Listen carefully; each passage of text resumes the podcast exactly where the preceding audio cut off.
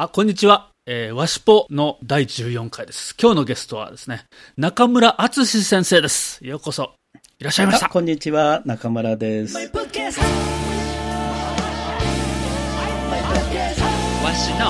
キャストはい。中村先生は僕が学生の、学部学生の時からお世話になってる先生で、えー物理学と、あと情報教育とか、なんか、いろいろご専門があるんですけど、今日は特にあの、物理学関係でですね、はい。ゲストにおいでいただきました。僕はあの、情報教育系で結構お世話になってるんですけども、今はもう大学を退職されて、別の大学にですね、極東の方の大学にね、行かれたり、行けなくなったりっていう、そういうのをされてるんですけど、はい。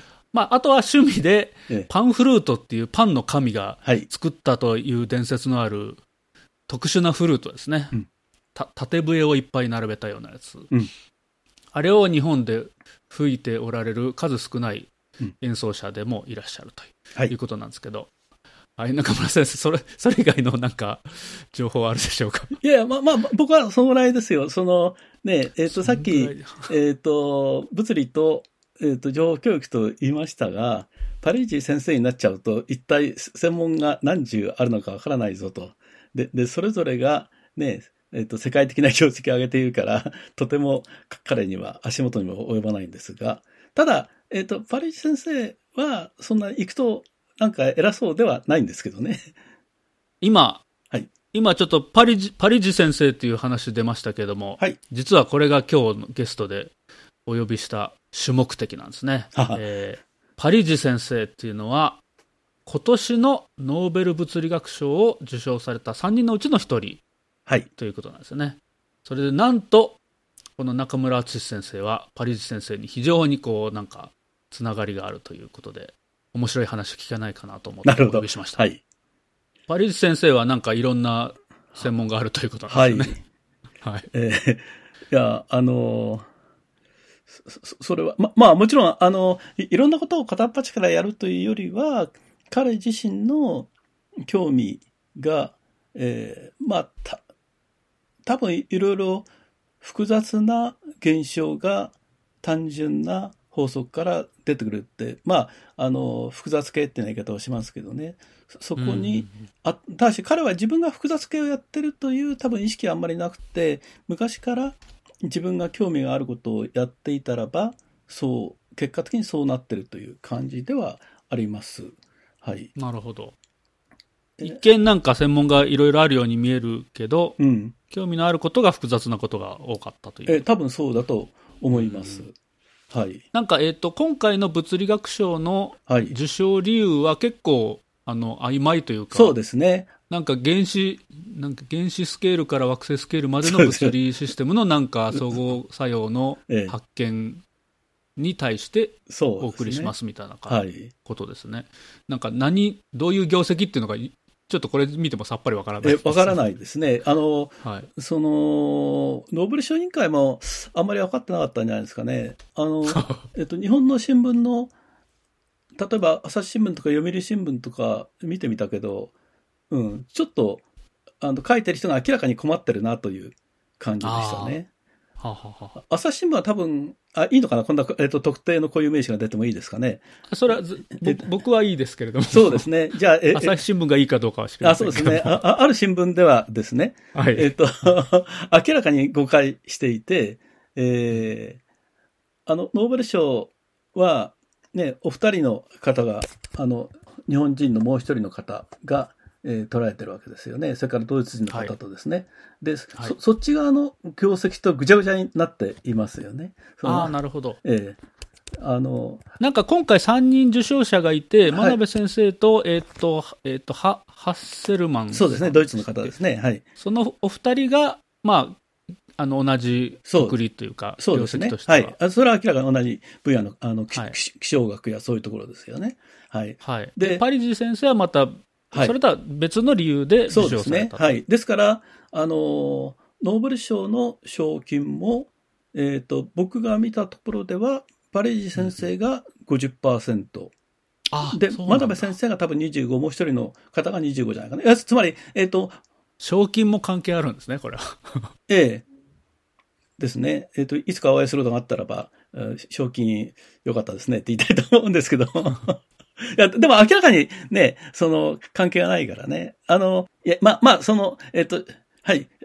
まあ、賞金の話はまあいいとして、えお金も関係あると。あ、まあ、はいはい。ー、いやまあいいとして。そうか、理由が2つに分かれてるから、まず理由で半分なんですね。そうですね。受賞理由でまず半分に分かれて、そうみたいですね。そそれを何人で受け取ったかでうん。あ、あとは、当分されると。そうですね。えー面白いな。それ知りませんでした、え、いや、ぼ 僕も別にその、ノーベル、ね、い委員会の、えーちゃんとルールっていうのを詳しく知ってるわけじゃないんですけども、はい。えっ、と、結果的には明らかに、えー賞金金額は発表されてたので、そうなっておりました。で、まあなんか、えっ、と、もっともっとらしいことをね、こう言っておりますが、えー私は、まあ、あの、本当に偶然に、えーパリージ先生のところに行って、えーすすごい迷惑だったと思うんですが、あの、教えを請うことができました。はい。えーなんか中村先生は、その、はいまあ若い頃というか、はい。その、駆け出しと言っていいのかえー分か駆け出しも駆け出しも、はい。かなりヨーロッパをもうあっちこっち行かれてたという、はいいろんなところに所属されてたという、えーその最初ですね。はい。えーあの、そのうちの一つのイタリアってことですか？そそうですね。だから僕は、あれがは生まれて初めて、あの、まあ、留留学という形では生まれて初めて行ったことだったんですよね。あの、あまりそ,、はいんなこと話して長くなっちゃうかもしれないんですけども、えっと、僕はこれも名前を出していいよね。別に、だとな調べやすぐ分かっちゃうから、えっと、ある私立大学、えっと、W 大学とよく言われる大学ですけども、えっと、そこを卒業し、えーそこの大学院を卒業し、で、うんその後そこで、えっと、当時ですね、助手をやっておりました。はい。でですね、その助手にはですね、人気がついてたんですよね。5年間ね。当時としては珍しいんですかね？よくえわかりませんけどえ はい、よく知ってますね。はい、そうなんですよ。っていうのはですね、えっ、と、その頃、えっ、と、早稲田で一旦助手になると、まあ、その後そのまんま、あの、講師になり、えあの当時ですから、助教授になり、教授になると。全部そうなってたんですよね。ところが、それに対してですね、昔、私のいた大学は、みんな、あの、助手になっても別に任期があるわけではなくて、うんうんで、みんなそれで、えっ、と、順番に上がっていったんですよね。で、はいある時にですね、生意気な奴がいてですね、そ そんなのはおかしいと。ね。えっ、と、ちゃんと、あの、一旦助手になったらば、そのままっておかしいと。ちゃんと、うんえっ、と、任期をつつけるべきじゃないかって、えっ、と、ちょっと騒いだ奴がいたんですよね。で、なるほど。ところが、その後、えっ、と、私がそこの助手になっちゃったんですよね。ああ、はあ、はあ。ええ。で、えーその当時の、あの、学科長かな？にはい。言われて、君あんなこと言ったんだから、あの、君の時からね、あの、に任期を作って一応5年、あ、そそそれはね、任期は確か5年ってことにはなってたんですよ。はい。なんだけど、それがいつの間にかズルズルになってたんですよね。だから、君あんなこと言ったんだから、えー歯を食いしばってでも5年以内に辞めろって言われたんですよね。ほう。で、っていうのは、えっ、と、今は、え、君、君っていうのは中村先生が言われた？あ、違う違う違う、えっ、と、その、あが、が、が、学科長がです。はい。なるほど。あのはい。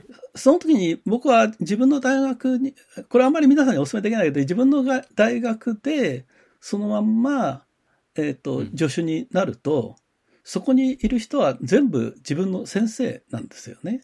ああ、なるほど。ええで、まあ、僕自身もこれをこのままやってたらばまずいなと思ってたんですよ。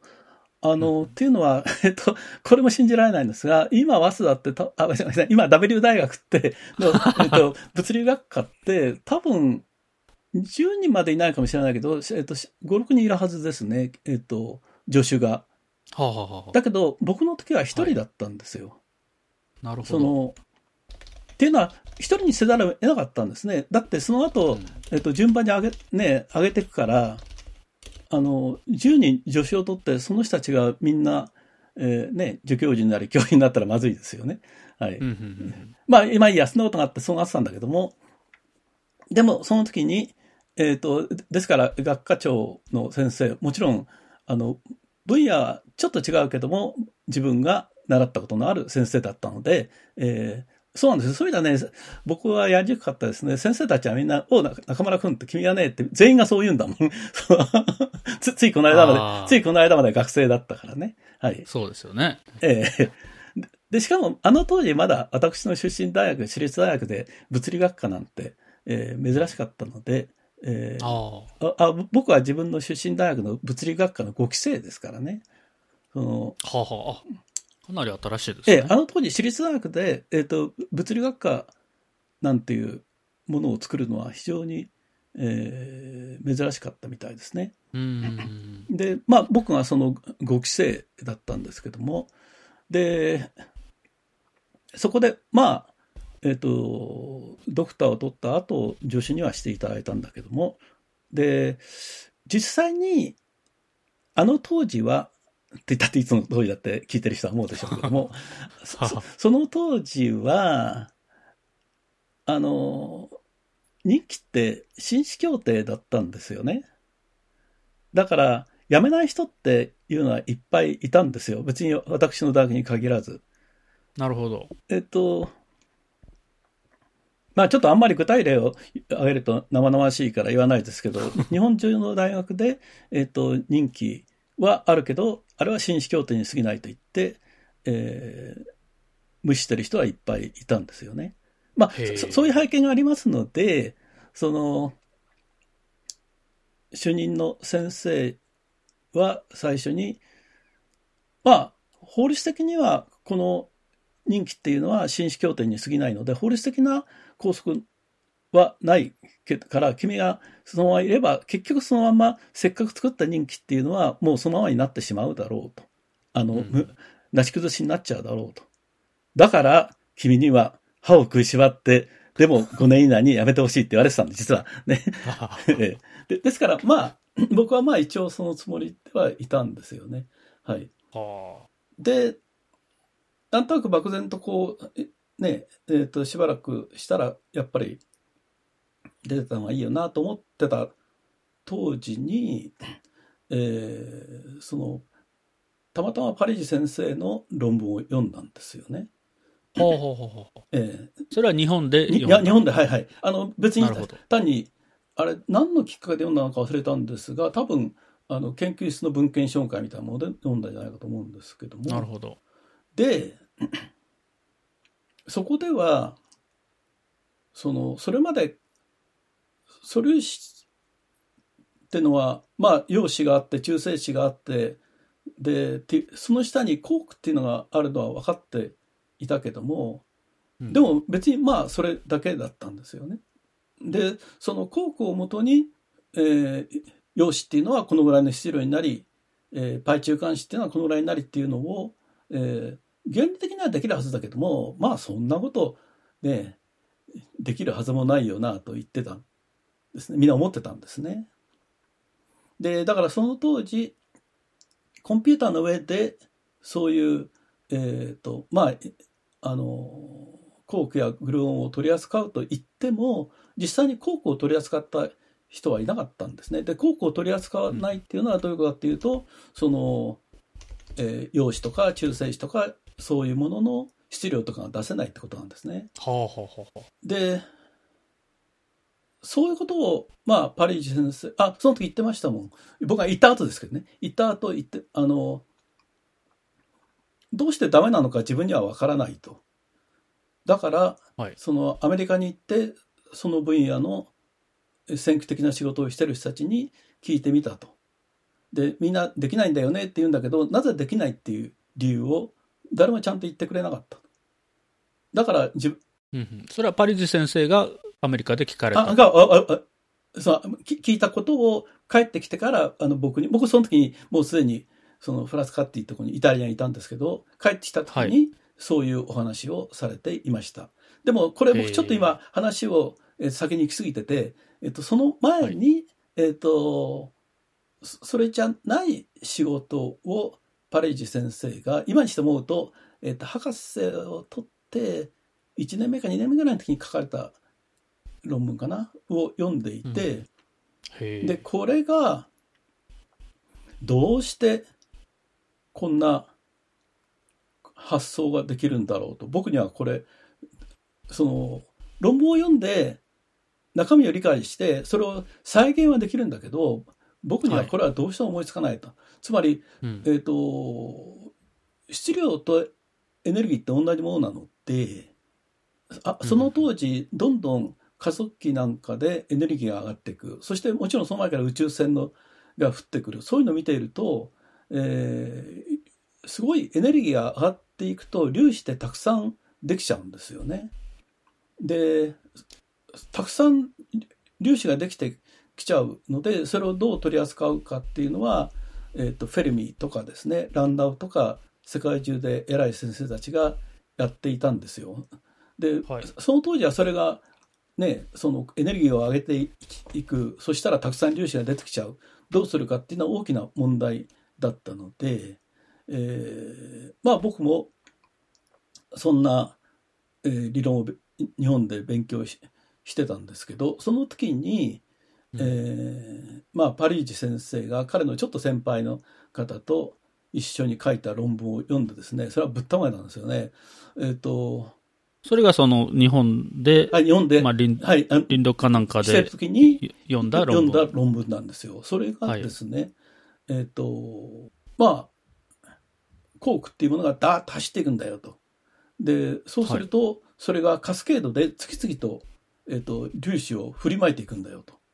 ほで、それでカスケードに対する方程式を書いて、で、う。はい。えっ、と、実際に実験にかなりよく合うものを出していたんですよ。で、こんなの、えー僕そもそも思いつ、そういうものを使おうっていうことを思いつかないよと。そので、すごいショックを受けて、でだからそのはい論文を読んで論文を理解できる、それから計算もチェックはできる。だけどもうん、これ僕に思いつけないよと。少なくとも今の僕には。で、ちょっとショックを受けてたんですよね。うんうんうん。ううん。んで、ある時思い切って、えーパリージ先生に 手紙を書いてみたんですよ。えーあのはい。今と違って E メールまだないので、電子メールまだないので、えーはい。本当に航空便ですけどね。おお、ええ。あの結構 E メールは研究の世界ではかなり早くから使われてた印象ありますけど、さらにその前ということですね。ええっとね、E メールは僕がイタリアの研究に行った時に、はい。ちょうど現れて、みんなでこんなすごいものがあるんだって、これすごいねって言ってた時だったんですよね。はあ、はあはあはあ、えなるほど。ー日本ではまだ、えっ、と、つ多分、ごく一部の人しか使えなくて、はい。僕はだから、その最初は航空便、で、その後、その、あ行くことになってからの細かい打ち合わせは、えっ、と、まあ、あの、テレファックスっていう、えー電報とファックスの間みたいなやつでやはあ。ってましたね。なるほど。で、そのために、まあ、僕は、えっと東京にいあの W 大学って東京にあってい家も東京にあったのでよく、はいはいはい。あのあれどこだっけ？えっ、と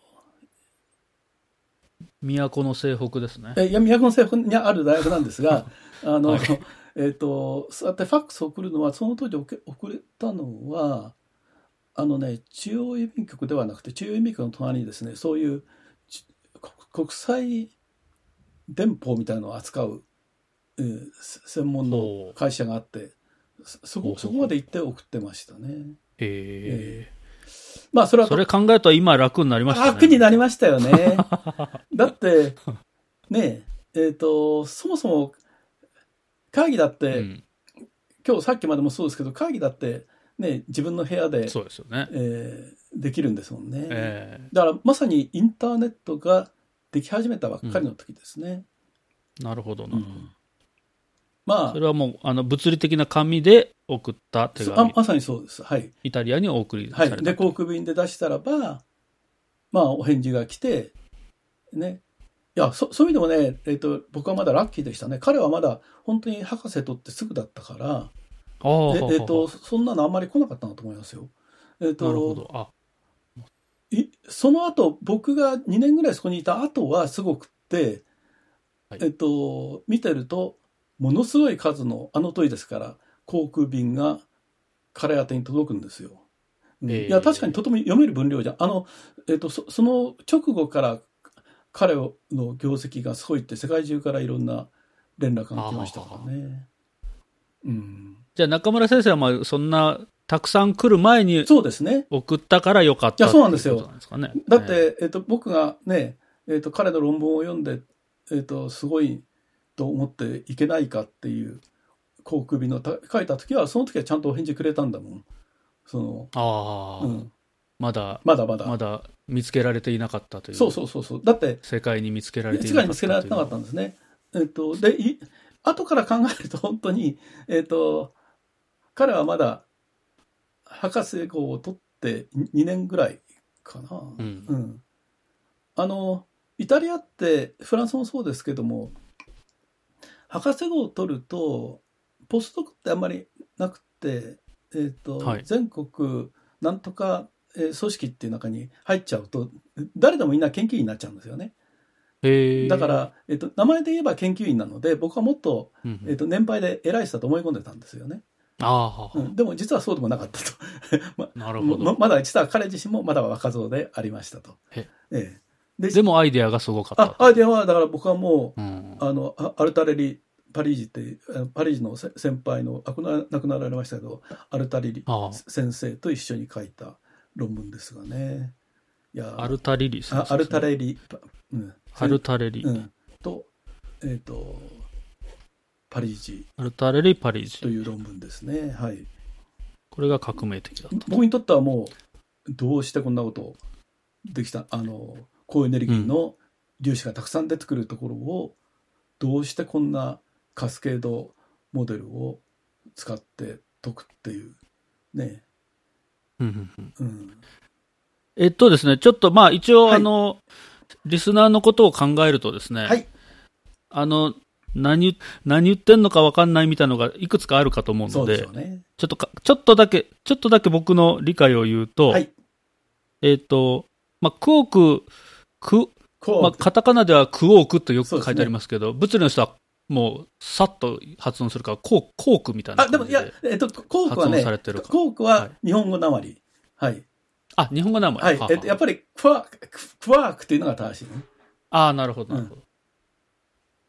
えっと、日本人がコーク、コークとはいはい。はいはいで、コーラじゃないそうそうそうそう。あアメリカ人、え外国の人に言ったらば、えっと、入って、なんかコーラ持ってきますよね。はい。あ、ええそうなんですか。えええーいや、そココーク、コークの話をされた後に、あの、航空便で送ったっていう話が出てきたから、面白いなと思ったんですけど。えあ、それは、それはちょっといいとしえて、はい。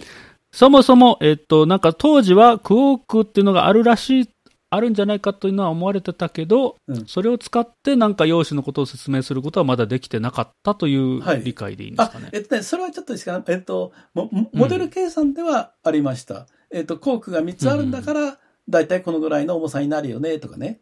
コークが2つあるんだから、はあはあこうなるよね、とかね。1個のコークが多かったらこうなるよねっていう、それはできていました。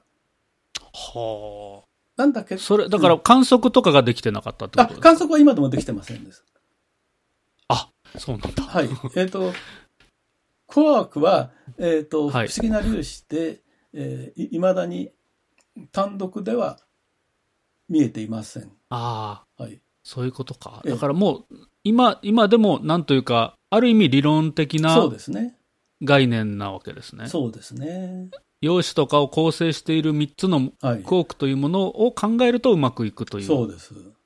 感じのものなんですね。そうなんですよね。あれはで。も用紙とかは、中性子とかは一応、まあなんか観測できるようなもの。はい、もちろんそうです。はい。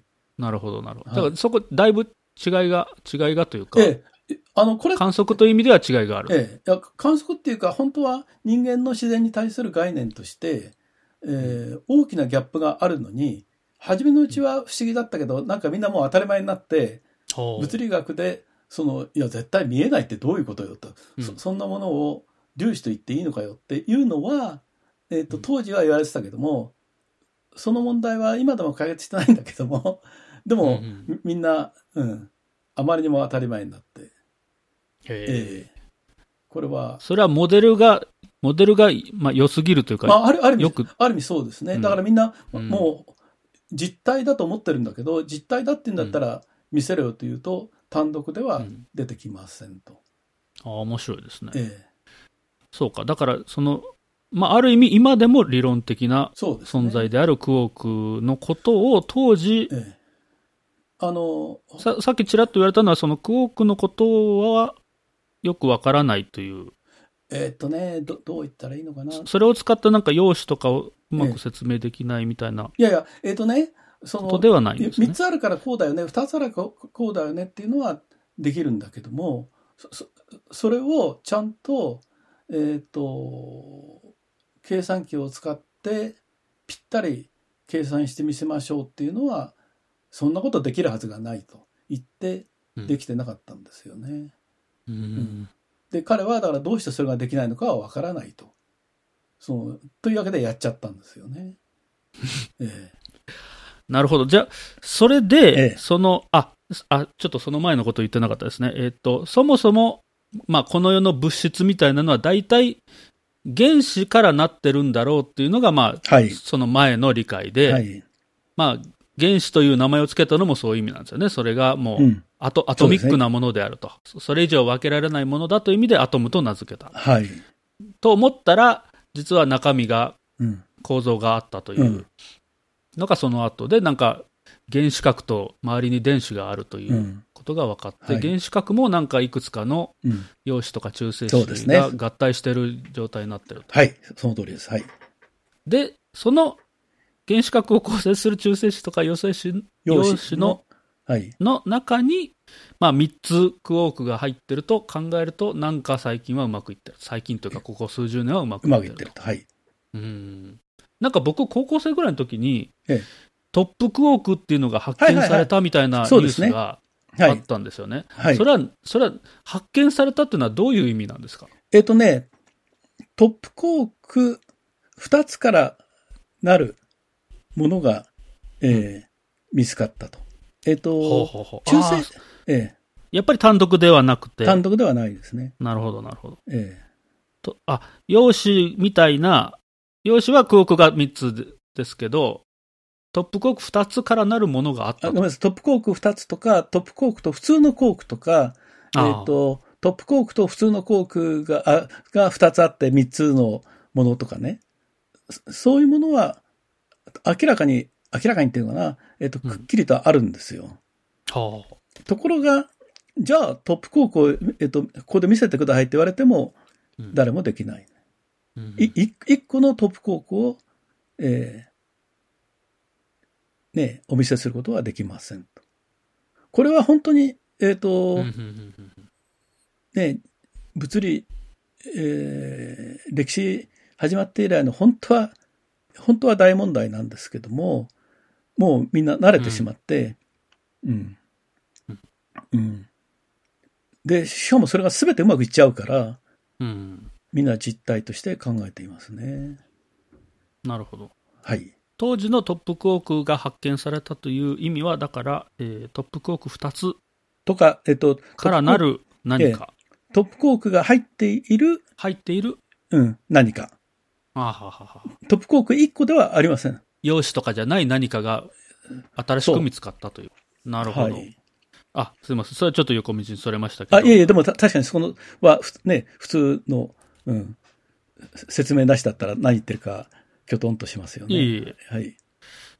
で、その、パリージ先生たち、アル、アル、アアルタレリ・パリージですね。アルタはいレリ、パリージの結果というのは、うん。なんか走っていくとカスケードでっていうのは、はい。なんかクォークが走っ、クォークが走っていくというのは、クォークが高速で移動してるってことでいいんですかね。はい。あそのう、して、カスケードっていうのは、なんかそこからなんかいろんなものを振りまいてるってことですか？そうです。はい。えっ、と、グルオン。汗が出てるみたいな。あま、まさにそんな感じですね。グルオンっていうものを振りまいてるんですけど、あ、グルーオンなんだ。はいグルー。あほとんどはグルオンかな？えっ、と、コークも振りまいてるけど、はい。えー、ええそれは新しくし出現してるんですか？それは。はい。あ、ああの、えっ、と、そのせ世界になっちゃうと、はい。えっ、と、し質量、えっ、と、エネルギーが高くなっちゃうと、じゃんじゃん、あの、粒子が作られちゃうので、うわ。えもう、もう、普通の考えじゃ理解できない世界ですね。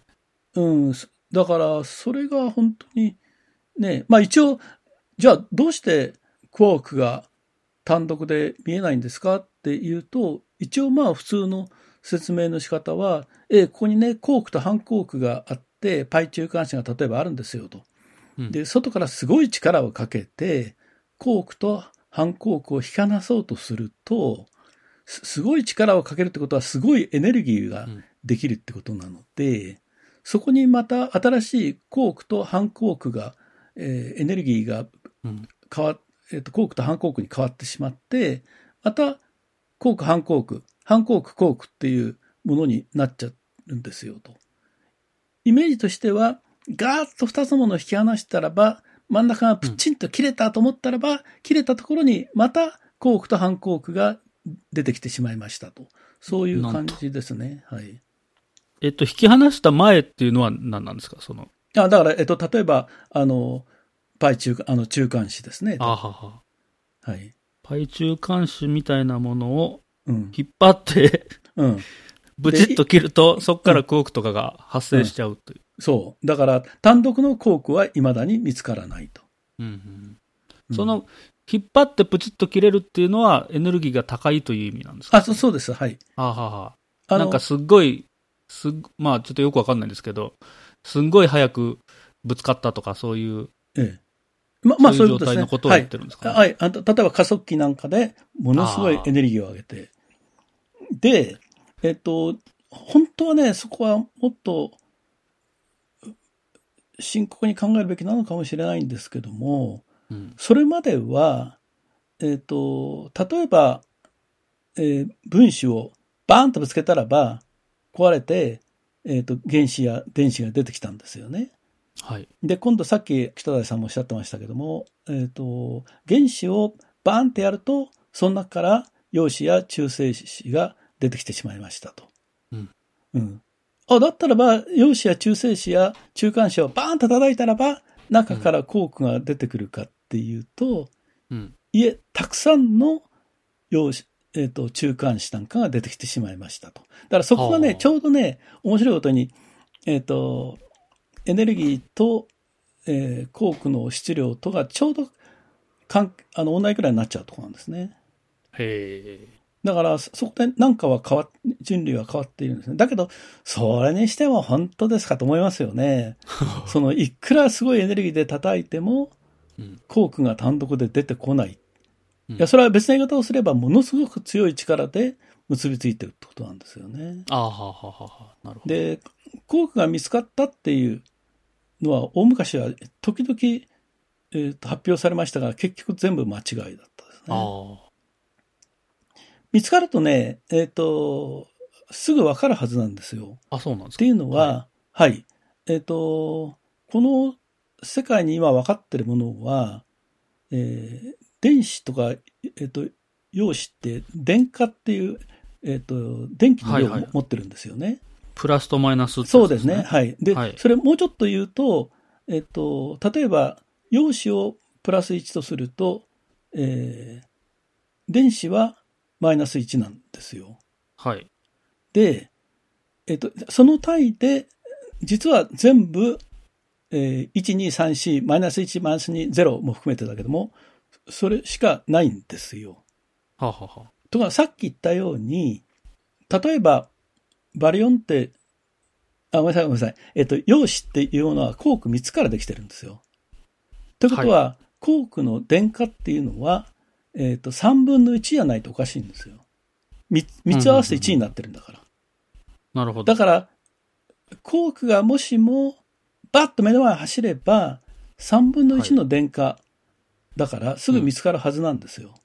ああ、それが3分のう1、ん3分の1、プラス3分の1っていう値が見えるはずだそう。で、観測できるははいずだ。と。で、あの、電荷を持ったものが走ると、周りのものが、うんえっ、と、日本語でなんで、エクサ、えっ、と、まあ、あの、その電荷に比例しただけのへ周りに変化を起こすので、はあだからそれはすぐわかるはずなんだけども、でもその3分の1、3分の2、マイナス3分の1、そういう電荷は何度も発見されたって言われたけど、結局全部間違いだったんですね。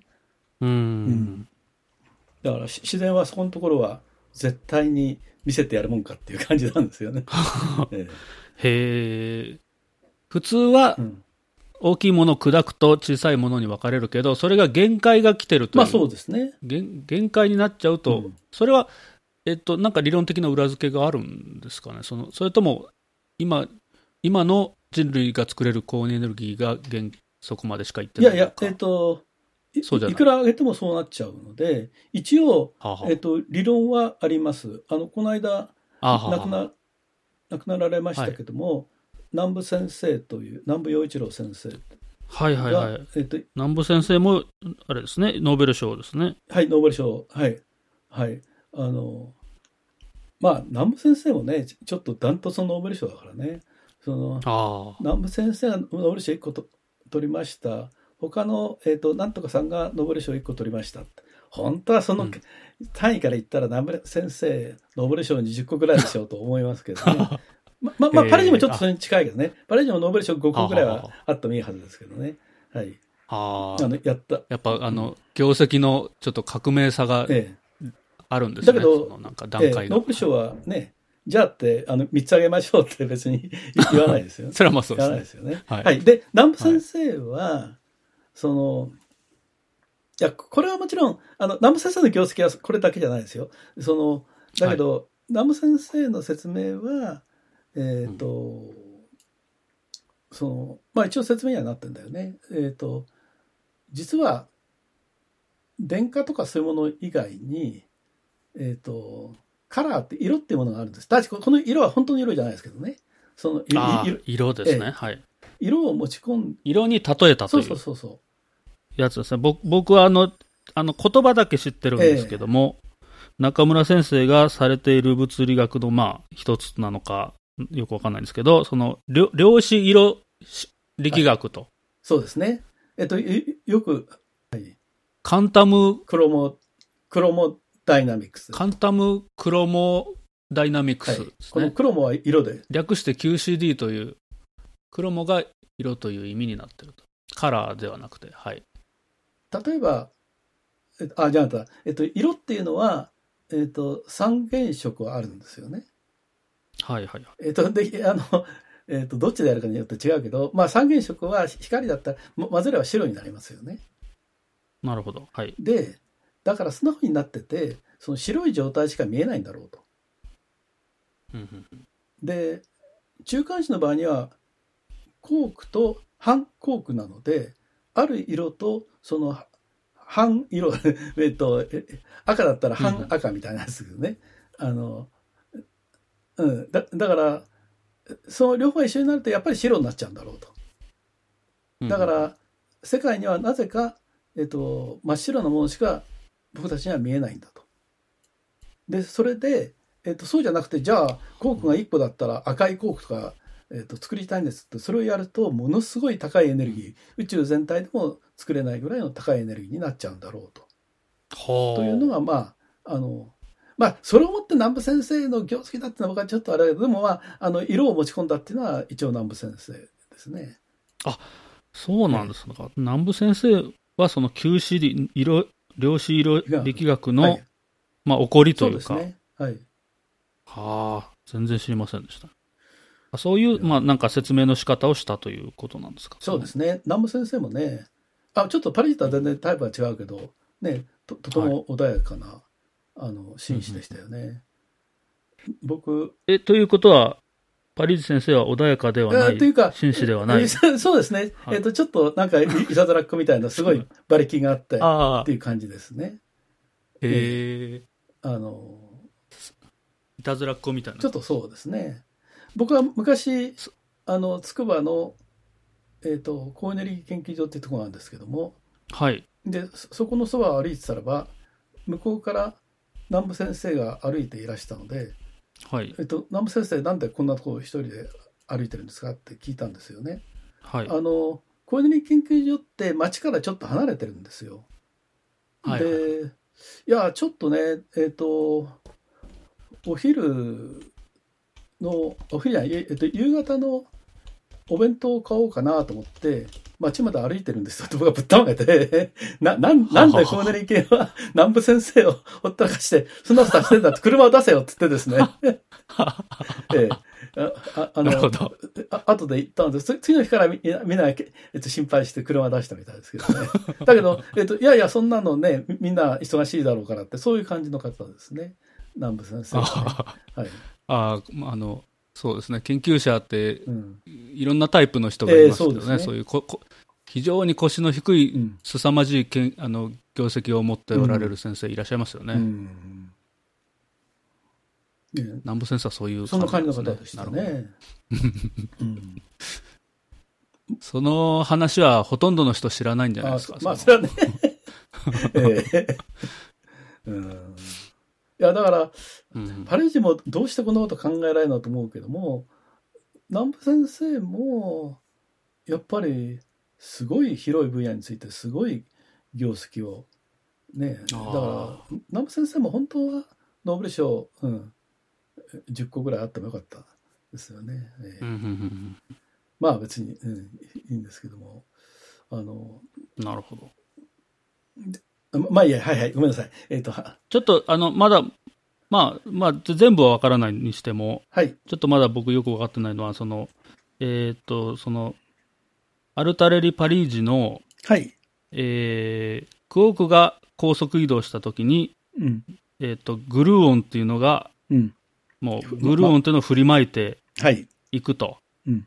で、で、それ、そのグルーオンっていうのを、なんかカスケードのように振りまいていくことをモデル化した。まあ、そそうです。っていうか、で、その後もちろん、そのグローンはまた、えっと、コーク、お主にコークになるかな。えっと、それで、えっと、高エネルギーになると、粒子がたくさん作られるというのを説明したんですよね。あの、その、えっ、とですね、その、クオークが移動すると、うん。グルーオンが出ること自体は分かってたんですか？え、え、そそれも分かってなかっいや、いや、それは分かってましたね。た。はははあだから、そういう意味では、えっ、と、こうやったらちゃんと実験が説明できましたよって言われたらば、うんみんな、そそれは理論的におかしいだろう、なんてことはなくて、あ、そうか、そう言われればそうですねっていう感じですよね。も今、えっ、と、その当時分かってた、まあ、現象をう理論で説明したという、その当時分かってた現象を、そその当時、まあ、ほぼ分かってた理論でちゃんと説明したと。はあ。そうすると、なんか分かってたことを分かってたことでっていうことなんですけど、うんその中村先生が感動されたポイントっていうのは、どこがそのこんなの思いつかないっていうふうにいや思われ、たえっと、そそういうカスケードで、確かにそうやってみりゃ、カスケードでバーって粒子を振りまいていくのは、でうん電子やなんかでも知られていたと。はあ、はあ、だけど、それがコークに使うなんて、思いもよらなかった。ああ、ねそういうことか。だってな、るほど。え大体ね、あの、特にあの当時はね、あの、素粒子論も数学的にどんどん難しくなっていってたから、はあ、そんなカスケードなんてちょっとかん、ね、簡単な数学的なモデル、何これっていう感じだったね、多分ね。ああ、はあはあはだけどあ。あ、むしろ、数学的には簡単な方のモデルなんだ。だって、うん、そうですよ。はいあの、カスケードモデルって、しあの、ちょっとそ相対論を入れなきゃいけないから、そこがちょっと、あの、ややこしいと言ったって、相対論はもう十分に確立してるもんですから、相当アイロン。相対論、レラティビスティック・セオリー、アインシュタインの。はい。はい。で、相対論はもう何十年も前に。ああ、相相対論ですね。はい、わかはい。りました。すいません、すいません。ええ相対性理論ですね。はいはい相対論。はい。ええあの、僕が学生の時代には、えっ、と、相対性理論とか言って、えーなんか早稲田、早稲田大学の人が考えたものですかとか言われてましたけどね。なるほど。ええななんだか関係なくて、相対性理論ですね。なるほど。はい。はい。相対論ですね。はい。はい。で、だけど、うん。うん。だからね、そういう意味では、自然、あの、よく、まあよく言われるし、それから、まあ、例えば、アインシュタインは、まあもちろんそれもちゃんと、えっ、と、な、なぜそういうのができたかっていうのは、あの、後からは辿れるんだけども、でも、うんアインシュタインの相対性理論なんて、ほとんど手品のように現れたっていう感じはするんですよね。はだけども、えっ、と、あれはちょっと例外中の例外で、あ。はい。はい。その、大抵のものは、いや、分かってたものを少し、えっ、と、変えてみたらできたんだよとかね。はいはいはい。今の、だから、パリチ先生の仕事って、そういう感じが多いですよね。はあはあはそあ。だからの、クオークに使うなんて、そうそうそう。他の人はやらなかったけども、そそういうことですね。その枠組み自体は、なんか電子とかを説明するのに使ってた。言われてみれば、そそれはまあ、そうだよねっていう、む無理、うん無理なくできるよね。だから逆に言うと、うんえっ、と、同じ問題を考えて、それをやられた時のショックはそ大きいんですよ。ああ、なるほど。だってね、き聞いたこともないような複雑な数学を使って、うん出ましたって言ったら、うん、それは僕はね、えー知らなかったからどうしようもないって思うでしょ？はいはい。だけども、別にそんな、ちちょっと説明されればうん。わかるようなもので、ほら、みみんなできない、わからないって言ってたけど、こうでいいじゃんって言われると、これやっぱりショックが大きいですよ。なるほどなるほど。だってほとんどお前バカだって言ってるの友達だからね。思いつかなかっただけだっていうことそうそうそうそうですね。うんなるほどなるほど。だけど難しいよね。思いつかなかったっていうのは、研究者として言い訳にはならないよね。まあそうですね。だって、たまたまた人が。そうえ知らなかったっていうのはまだしも言い訳になるかもしれないんだけども、ええねえ。だけど、思いつかなかったっていうのは自分がバカだって言ってるのと同じことだよね。す少なくとも他の人が思いついたんだから。そうですね。ええうん。その、うん思いつけるだけの材料を自分で持っておきながらそう思いつかなかったということですよね。そうですね知らなかったのとは違うと。うん。なんかどんどん落ち込んできたよ、僕は言って。ああ、そうなんですか。すいません、なんかそんな。いやいやいや。でもそれは、あの、当時の中村先生は、これは本当にすごいなと、こんなのは思いつかないなというふうに、ええ、思いました。はい。で、もう国際便を出すぐらい感動されたという。はい。はあはあはあなるほど。で、それのおかげでイタリアに行かれたり、はい。で、パリジ先生に実際になんかし指導を受けたりされたんですはいよ。ね。えっと、もちろんそうです。あの、あの当時はまだ彼もそんなに忙しくなかったので、ああえっと、研究室、えっと、ごめん、えっと、入る場所がないんだ、僕の部屋でいいって感じでさ、でしたね。うん。だっていうのは、彼割と下っ端だから、ね、まだ、だってそれはそうですよ。ね、ええドクター、ドクター取ったばっかりのね。で、そうですね。そそれがなんか、ね、つえっ、と、来ちゃ、あいつの時来ちゃったよっつってさ、うん、な、なかなか、だから、あの、なんと、相部屋だったとは知りませんでした、ねえですね。パリジ先生と相部屋だったという。はい。ただし、えっ、と、僕がいたフラスカ的研究所って面白いところで、まあ、はいあれがイタリアなんだけども、その、廊下があって、廊下の両側にみんなの、まあ、研究室があるんですよ。はい。で、そそこに、まあ、理論部はワンフロアだったけども、そこにいるんですけども、誰も部屋の中なんかいないんですよ。みんな廊下に出てきて、えコーヒー飲みながら、その、議論してるんですね。おお。うん。これ、実は、あの、イタリアの物理の強い一つだなと思いましたね。はあ。ええ。だから、偉い先生も偉くない先生も関係なく、そこで、へコーヒー飲みながら。あ、で、えっ、と、ここれは僕は日本の大学でも最近やるようになってきたと思うけども、え。ええあの、コーヒーはコーヒーメーカーがあって、そんなにいいコーヒーじゃないけど、まあ、飲み放題ですね。はいはいはいはい。ええこれは、あの、研究うん。ググループには必須のものだと思いますね。時々見ますね、日本でもそういうのをやってるところは。あの、はい僕は今までいたところで、なってなかったところは、自分でコーヒーメーカーを買ってきたもん。おお。あの、教養のところにね。はいはいはい。っていうのは、えっ、と、やっぱり、ね、みんなでワイワイ話すって大事なんだけども、じゃあと言って、他の部屋の研究室をノックして、こんにちはと言って、雑談しましょうってなかなか言いづらいじゃないですか。そうですね。だけど、それは別にに日本だけじゃないことで、どこでも、まあ、それはそうですよね。ちょっと、え、何ですかってみんな言うもんね。ええなんだけども、コーヒーメーカーがあって、うん。で、ね、そこになんとなくコーヒーを飲みに来ましたってごく自然ですよね。ええで、そこにいた、そこで出会った人と、えーなんとなく最近何やったんですか？とか言って話すと。これもごく自然だと。うんうん。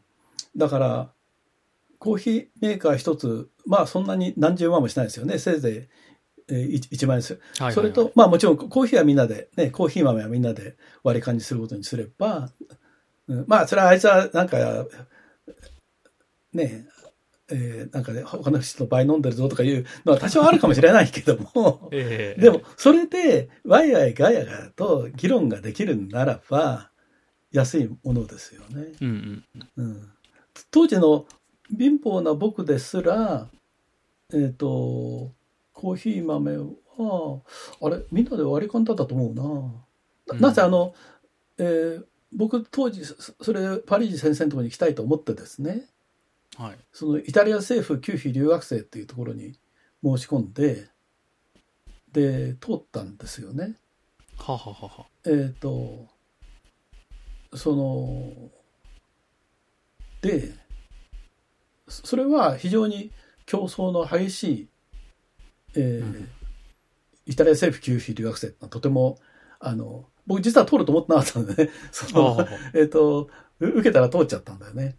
はいはい。で、これは後から知ったことだけども、イタリア政府給費留学生っていうのは当時、当時って今もそうだと思いますけども、あの、芸術と音楽の人んばっかりなんですよ。へえ。で、そこではイタリア政府給費留学生に合格したっていうのは大きいんですよ。うんうんだから、僕、まあそういう音楽系の友達が多いせいもあって、あれは難しいんだよって知ってたんですよ。うんだから、応募して通るとは思ってなかったらあっさり通っちゃったんですよ。で、それは、実は、あ後から、イタリア大使館の人と話してて気がついたんだけども、それまで誰も自然科学の人は応募してくれなかったのね。あだから、あ、なるほど。応募してかかから、えっ、と、通った人もいないって。で、うん、なるほど。ええだって当時、でもだって、やっぱり物理や化学や、そういうサイエンスの方で留学するのはみんなアメリカだったですよね。ああ、なるほど。で、僕の場合は、ね、そのたまたまパリージ先生が行きたいってことで、えーイタリアに行ったんですよね。実際、えっ、と、結は構同業者の人たちからは、あの、反対されたもん。ああ、そうなんですそんか。なイタリアなんかに行ったら君将来ないよとか言われたもんね。う。うんん。まだね、パリージ先生そんな有名じゃないからね。そのうん。うん。で、だからイ、タリア大使館はすごい喜んだんですよね。ああ、自然科学で応募してきたやつがいるか、いるぞと。なるほど、なるほこいつを逃してたまるかとど。いうわけうんですよね。それもまたタイミングが良かったんですね。うん。で、だからひ自どいと思然科学で応募した人がいない、いいなかった。いない時期にというかいない時。期に、はい。えっと、ええ僕の後ちょっとずつ増えましたけどね。ああ、やっぱりそういううん。洗礼があると。いや、そうですね。で、そうでしたよね。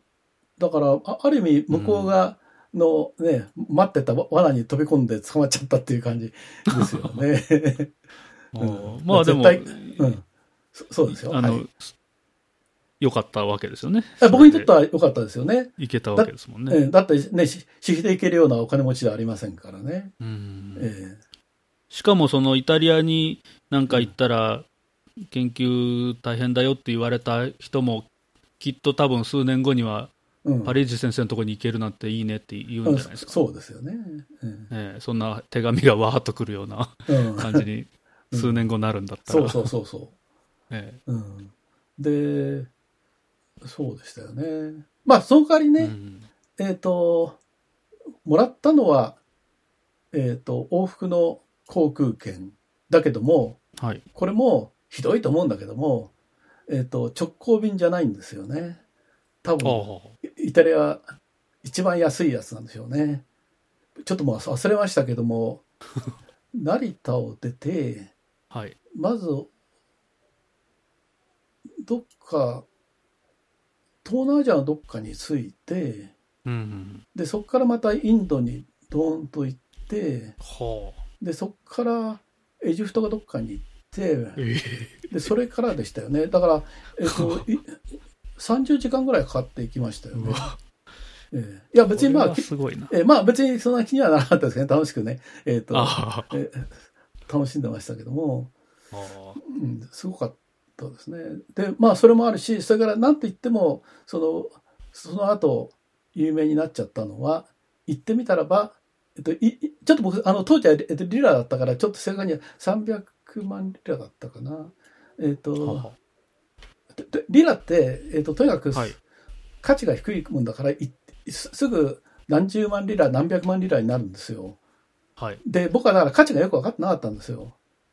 で、一回その、行く直前にイタリア大使館に留学生がみんな集められて、まあコーヒーいっぱい飲んだですね。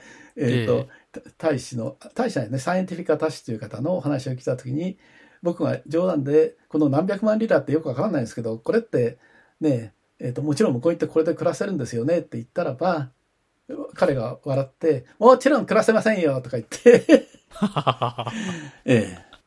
だから僕が、僕がもらった給料では、普通の 真っ当な生活はできないですね。だけど、お音楽や、えっ、と、芸術の人はそれでよかったんですね。だって行っただけで、その後、大きな、ええあの、履歴になるから、だから、みみんな自分のところから知ってて、ね、お金を持ってやってくるわけですよ。おお嬢さん、お坊ちゃんたちがね。だけど、うん。だから、まあでもそれでも、あの、僕はまあパリ先生、それからあの研究所全体がそそれを聞いてぶったまげて、僕の給料を聞いてぶったまげて、ええ、みみんなでいろいろあの心配してくれたので、ど。ええなんとか、えっ、とね、大体ね、研究所に食堂があるんですよ。はい。で、今変わったって言ってましたけども、えっ、と、まあ、ふ普通みんなお昼に来るだけだけど、実は、ええーと夜も、えーと食べられるんですよ。はいはいはい。で、それが、えっ、と僕が行った頃に一食100円ぐらいなんですよ。はい。で、えっ、と、専属のイタリアンコックさんがいて、すっごい豪華なものが出るんですよ。あはい、あとお、お昼も夜も100円でですね。まあ、お昼、いえっ、と、夜にそこに来る人ほとんどいなくて、はい。ええっと 5, 5人ぐらいしか来てなかったけども、でも、それでも専属のイタリアのコックさんが作ってくれるわけですよ。うんうんで、しかも特に夜は、あの、5、6人しかいないもんだから、コックさんたちが、えーね、まあこれね、残り物なんだけどね、と言いながらですね、その、えっ、と、昼間使わなかった、えっ、と、ビフテキとかですね。そういうものをいっぱい出してくれるんですよ。へえ。だから、で、イタリアってまあ基本的に朝はあんまりみんなコーヒーとパンしか食べないから、僕もはあね、えっ、と、パンは安いので、パン買ってきて食べて、これでなんとか、ええ、一一年間、まあ実際2年間いたんだけども、えっ、と、うん食べていくことができましたね。ああ。はい。いや、本当に僕が行った時ぶったまげてましたよね。その、あの、その僕が1ヶ月の給料を、ええ。えっ、と、パリージや研究所の人に言ったらば、みんなぶったまげてて、えーし所長までぶったまげてたもんね。もうこれは、ええ。えっと、イタリアの恥だとかみんな言ってましたね。ああ、はあは。ええで、そういう給料とか言うといいこともあるんですね、だから。そうですね。で、しかも、心配してくれるという。ええあそうですよ。だから、はい逆に、まあ、僕の場合はね、サイエンスで行った人が当時いなかったからだけども、うんあの、きっと音楽や芸術で行った人たちは、それ言ってないんだと思いますね。ああ、なるほどね。うん。で、うん僕特に日本に帰ってからそのことをつい面白おかしく言ったらば、はい。えっと、それが、あの、まあ、今の学習に当たるところだけども、えの耳に入ってうん、学信が怒り狂って、はい。その、イタリアから日本に来る留学生に対しては、自分たちは十分に暮らせるだけの給料を払ってるのに、逆で払わないってのは一体何事だって言ってね、なるほど、なるほど。うん、抗議したらしくって、だからはあ僕が帰ってから何年か経ってから改善されたらしいです。はい。ああ。えええ。えまあいいいいんですけど、ええ それ中村先生、いろんな人に影響を与えてますね。あ、そうなんですよ。僕、だからね、真面目な話、話ね、えっ、と、だから、ええぼ僕より何年か後に行った人たちには、本当は僕に感謝してほしいんですよね。そうですねええ。これはなんかどっかで宣伝した方がいいんじゃないですかね。まあ、でも、やっぱりそこがイタリアの多分いいところで、ええっ、と、例えばドイツだったら、うん、ルールなんだからしょうがないね、ねで終わるんだけども、イタリアはみんなで何とかしようぜっていうね。研究所全体でね。で、これは本当は言っちゃいけないのかもしれないんだけども、はい。あの、所長が、あ、ごめん所長だったね、あの時ね。うん。これは君は暮らせるはずないよね、と言って、うんその、3ヶ月間、3ヶ月間だけ、えっ、と、研究所から、えっ、と、お給料を上げようって言われたんですよ。あの、まあ、ササポートをね。はい。で、僕が、えっ、と、いや、だけど、僕のこの契約書を読むと、ほ他からのサポートをもらってはいけないって書いてあるんですよと。はいはいはい。したらば、所長は、いや、それは自分たちももちろん事務で調べて知ってると。だから、えっ、と、間違えたと言います。わ我々はね。だから、イタリアでは間違いはしょうがないってことになってて、なるほど。ただし、えっと、2回間違えると、本当にえ、あの、た大変なことになっちゃうので、ああ。間違えるのは1回だけよと。なるほど。うん。だから1回だけサポートしていただいたんですよね。へえ。なんでか、古き良きや話って感じ完全にそうですよねえで、今でもそういうの、今だとダメって言われるかもしれないですけど、日そうです本だと絶対ダメですよね。そうですね。うん、今は特に。うん。だって、ええそうやって書いてあるんだからダメに決まってるでしょと。ええねえで、まあでもそれです。でもちょっとその、それは3ヶ月しかできないよって言われてて、はい。で、3ヶ月経った時に、あの、えっ、と、イタリアから、あのスイスにセルンという巨大な研究所が、ヨーロッパ合同の研究所があるんですが、その、はい。たまたまそ、えっ、と、フラスカティ出身で、ワールドワイドウェブが生まれたとこですね。あ、そうそうそう、生まれたところです。そうですね。で、たまたま戻ってきた、あの、一休暇で戻ってきた人が、僕の話を聞いて、僕の話だ僕が彼に話したというよりは、さっき言ったようにね、なんせ、研究所全体でね、中村をどうしようかって言ってくれてるわけなんですよね。えっと、私がいたフラスカッティというところの研究所出身で、スイスのセルンという巨大研究所に、えーいらっしゃった、えっと、結構偉い方でしたよね。分野、はい分野は全然違うんだけどね。えっと、方が、はい。たまたま帰ってきて、僕の話を聞いて、で、よしとか言ってね、あの、セルンに1ヶ月来いと。その、研究員としてね。え、いいんですかってね。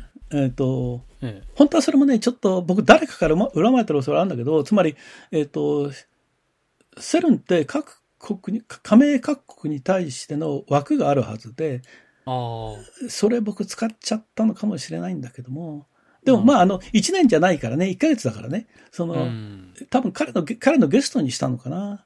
ああ。まあいいや、それで1ヶ月いたんですよね。で、まあとにかく1ヶ月来いと。はい。で、えっ、と、スイスの給料って高いから、うん。えっ、と、それを貯金しろと。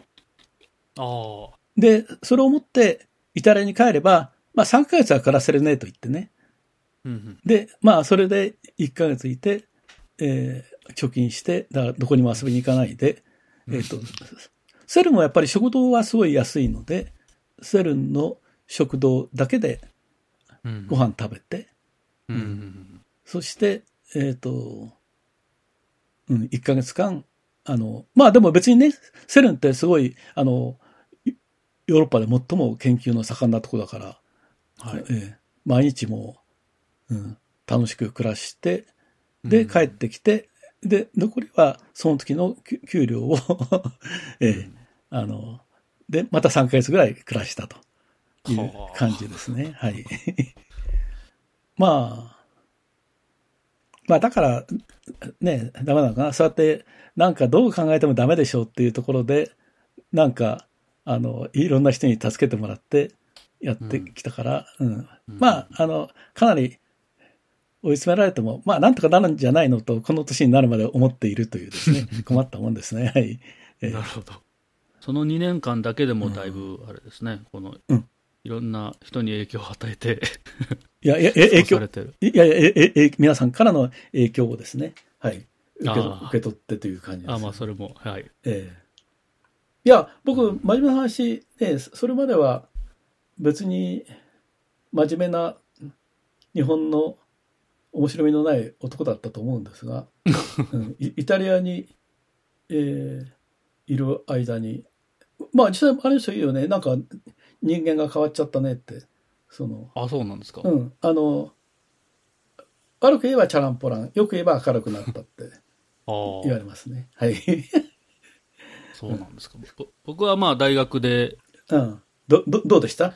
えがーお会いしたとところしか知りませんけど、まえあ、いろんな、いろんなとこから、あの、金つば、金つばとかですね、いろんなお土産を 持ってきてくださって、うん。いろんな、うん。まあ、あの、日本だけじゃなくていろんな世界に行った時に、うん。どこで乗り遅れたとかそういう話をいつもされてる先生だなとは思ってたんですけどああ、そうですか。はい。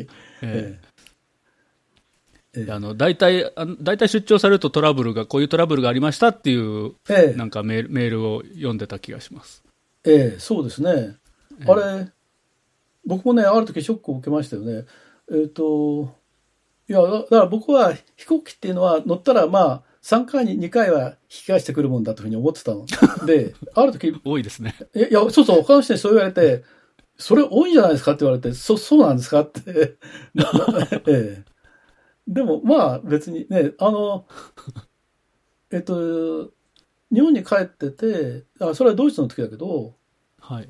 帰ろうと思って、なんかの手違いで、あの当時、ドイツって東ドイツと西ドイツに分かれてたんですよね。はいはいはい。で、ひ東ドイツに着いちゃったことがあってね。ああ、うん。手違いでそういうことあるんですか？うん。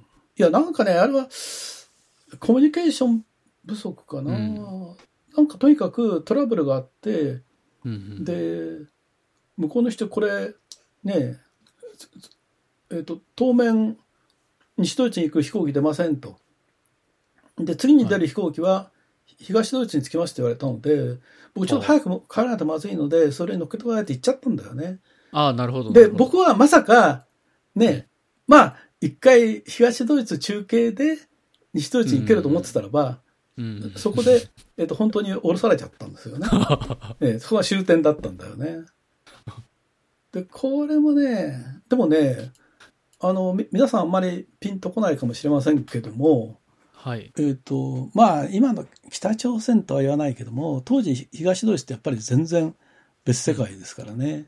うん、えっと、空港なんてね、あの、銃を持った兵隊たちが守っているわけですよね。あなんだけども、僕今にしてもよく生きて帰ってきたなと思うんだけども、えっと、僕その飛行機上で降ろされちゃったもんだから、あ、はい。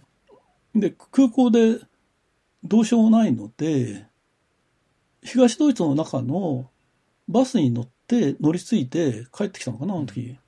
ほう。それって本当はおかしいんだよね。国境が越えられるはずがないんだよね。そう、あのそうです当時ね。普通に考えると危ないですよね。多分、あまりにもありえないことが起こっちゃったので、えっ、と、警備、国境警備隊も、なんか逆からね、入るのは拳銃を持って見張ってるけど後ろからテケテク日本人がやってくると思いもしなかったのね。あだから、ね、あ、グーテンタークとか言って、そのまま通っちゃったんだよね。ええうん。だから、あの時に、だから東ドイツ通ってるけど、僕のパスポートにはパス、ハンコ押されてないよね。あれね、向こうもしようがなかったのね、多分ね。うん。うんよくまあそんな ことをして無事でしたね。今思い返しても。うん。本当ですね。うん恐ろしいですね。うん。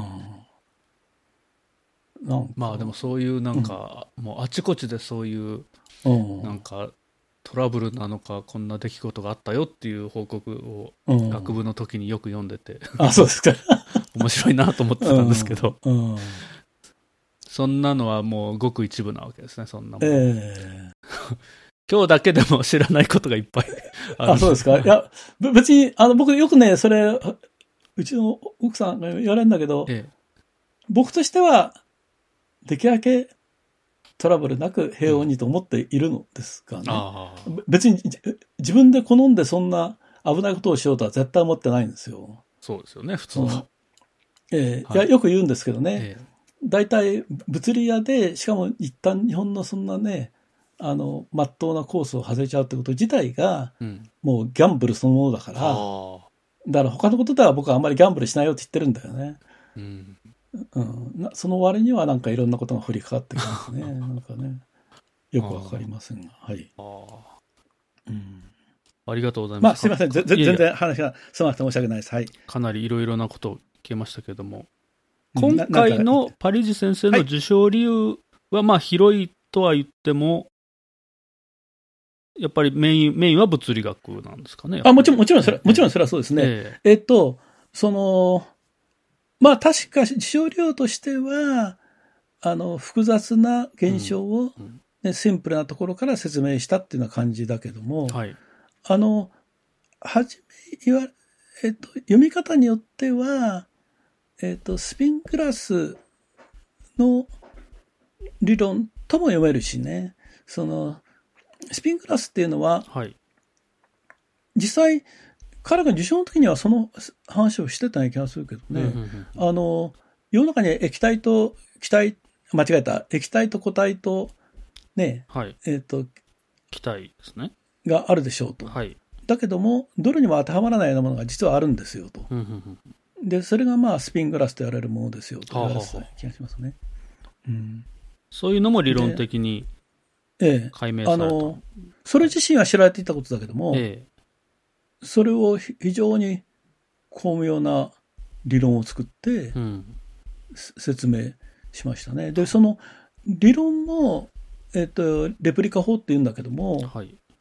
レプリカ法も彼が作ったものじゃないよね。はあ、はあはあはあ、だけども、レプリカ法があんなに強力なものだとはみんな思ってなかったんじゃないかな。うんうんうん結構そのさっきのあのカスケードにななるとかもそうですけど他のことではまあちょっとは知られてたようなことをうん。なんか新しいことだったり自分のことに適用してしまうのが見事だというのがそうですね。多いんですかねそういう。うん。だけどね、まあこれ別に僕の想像ですけどね、はい。はい。あの、僕は向こうに行った時に、その計算機をバンバン使ってうん。やってるんですというのを聞いてですね、僕は日本で、えっ、と、理論の、物理の理論の研究室を出たわけですよ。はい。で、あの当時、日本だけじゃないと思うんですけども、えっ、と、理論物理っていうのはね、えっ、と、紙と鉛筆でやるのが、あの、素晴らしいんだと。うん。ね、あの、友永先生も湯川先生も多分紙と鉛筆以外は使ってないはずだと。ね、まあもしかしたらペンじゃ、あの、ペペンだったかもしれないけども、ええーで、僕はつい行ってばっかりの時に、彼にそこの計算機のつ使い方を教わった時に、えー理論物理で計算機使うんですかとか言っちゃったんですよえ。はあはあはあはあしたら彼がきょとんとしてね、うんだって使えるものは何でも使えばいいじゃないの。道具として。なるほどあ、それも僕、目うん目目から鱗、その日の晩、おお目から鱗はいえー眠眠れないぐらいの目から鱗でしたね。あ今、目から鱗というお言葉がありましたけども、中村敦先生はですね、目から鱗シリーズっていう Kindle の本をあのシリーズで出されててですね、えー今出てて一番売れてるのは目から鱗の線形代数ですかね。そうですね。はい。うん線形代数のことを割とあの平易にうん一個一個学べて、しかもまあ Kindle で読めて、しかも安いっていうのをまあ。売りにしてるんですよね。はい。はい。980円。ぜひ手に取ってみてください。はい。980円ですね。て。しかもうん、買い切りでも980円だし、Kindle Unlimited に入ってたら今は入ってるんじゃないか、そうか。ですかね。そうですね。はい、入ってると思いますね。Kindle はい Unlimited の人は、もうポチッとやれば読めると。無無料ですね。うん無料で読めるといで、う。はい。えっと、まだあと1年ぐらいかかりますけども、えっと、うん、量子力学っていうのもやりたいなと思っています。はい。おーこのパリージ先生の翻訳とは、それとは全く別で、あそそれと、それとは完全に書き下ろしということですよね。そうですね。目から鱗シリーズの Kindle 本として、うんそれも楽しみですね。え いや、まあでも多分1年以上かかると思います。はい。はい。はいはい。楽しみに待ってます。はい、ありがとうございます。頑張ります。はい。はい。えーというわけで、使えるものは何でも使えばいいじゃないということが目から鱗だったという話ですけれども、うんあ、もうそその日はびっくりした感じですえ、すごいびっくりしまかしたね。その衝撃を受けた感じですか？衝撃を受けてましたね。あの、い今ではね、別にそういうもう計算物理学っていう分野ができちゃったぐらいだからね。ええええでも、うん。そうなのか。理論物理だから計算機を使わないと。そんなことじゃなくて、自分が知りたいことのためにそこに使える道具があるならば、うんそれは使うんだよと。な、なんでそれはいけないのっていう感じだよね。なるほどなるほど。うん。数学でもまあ、当初はそういうのはあったみたいですけどね、その、あ、そうですか。計算機で証明するっていうのは、ああ、あはいありなのかっていううん。のは、まあ、まあ、今ではそんな言われないと思うんですけど、うんうんうんうん。その、計算機で証明しましたとかっていうのが、まあ、と当時出始めた頃は、えうん。な、なんか、ね、えっ、と、なんていうのかしら。ええ。っ、と、えっ、と、交渉ではないっていう感じの。まあ、当時はそうだったんでしょうね。そういう、ええそうですね。いわゆる理論物理と似たところがあったのかもしれないですけど、ですね紙と鉛筆でやるのが本流そうという。そうそう。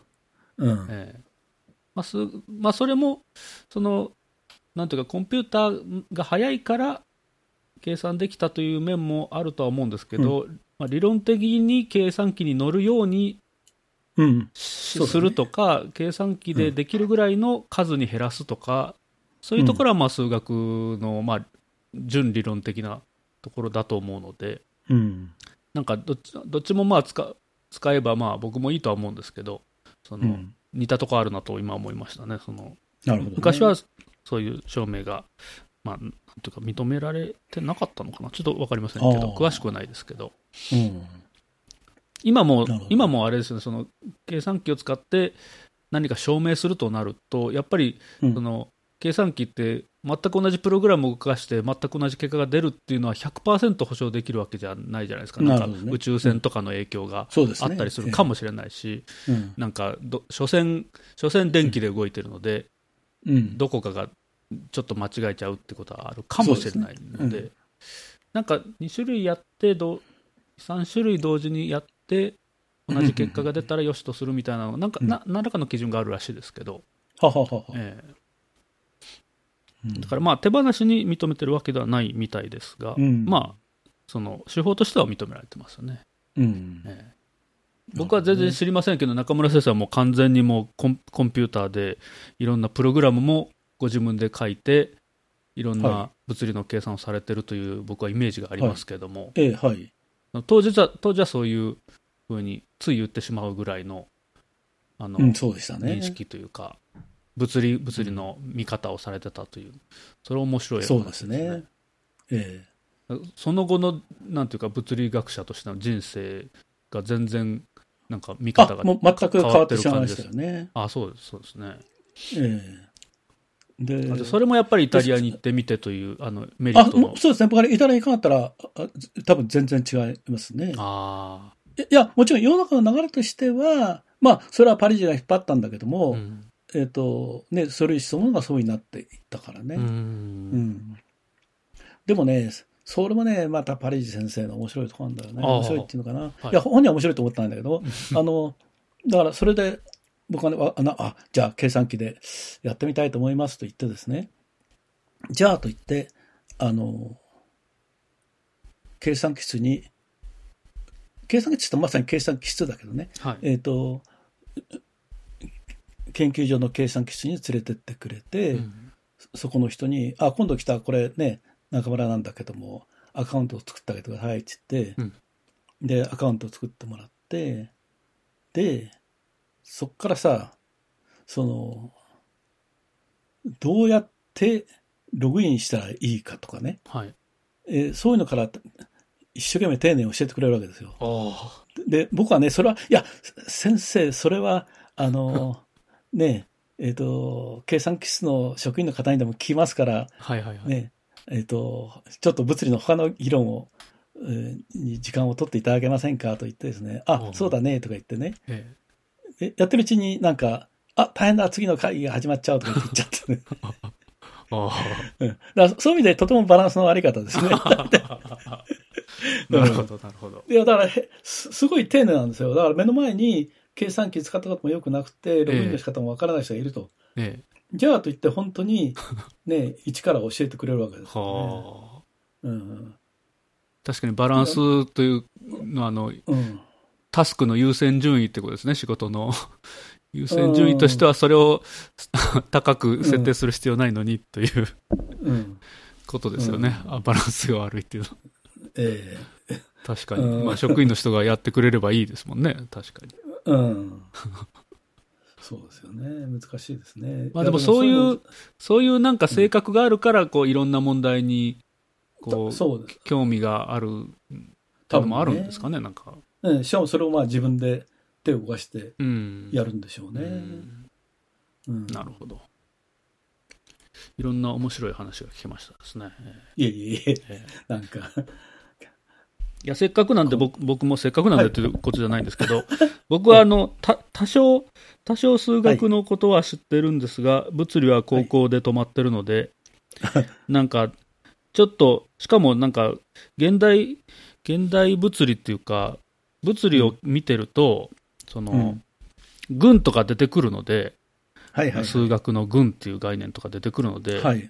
あどういうところに物理で群が使われてるのかなっていうのを知りたいなという意味もあって、あのはい息子が寝るまでの間にあの iPhone で ブラウザでえ現代物理というかその高校数高校物理の後の物理をちょっとでも勉強したいなと思って勉強はしてるんですけどえはい。まだ全然 QCD にはたどり着いてないですね、はいはいはい。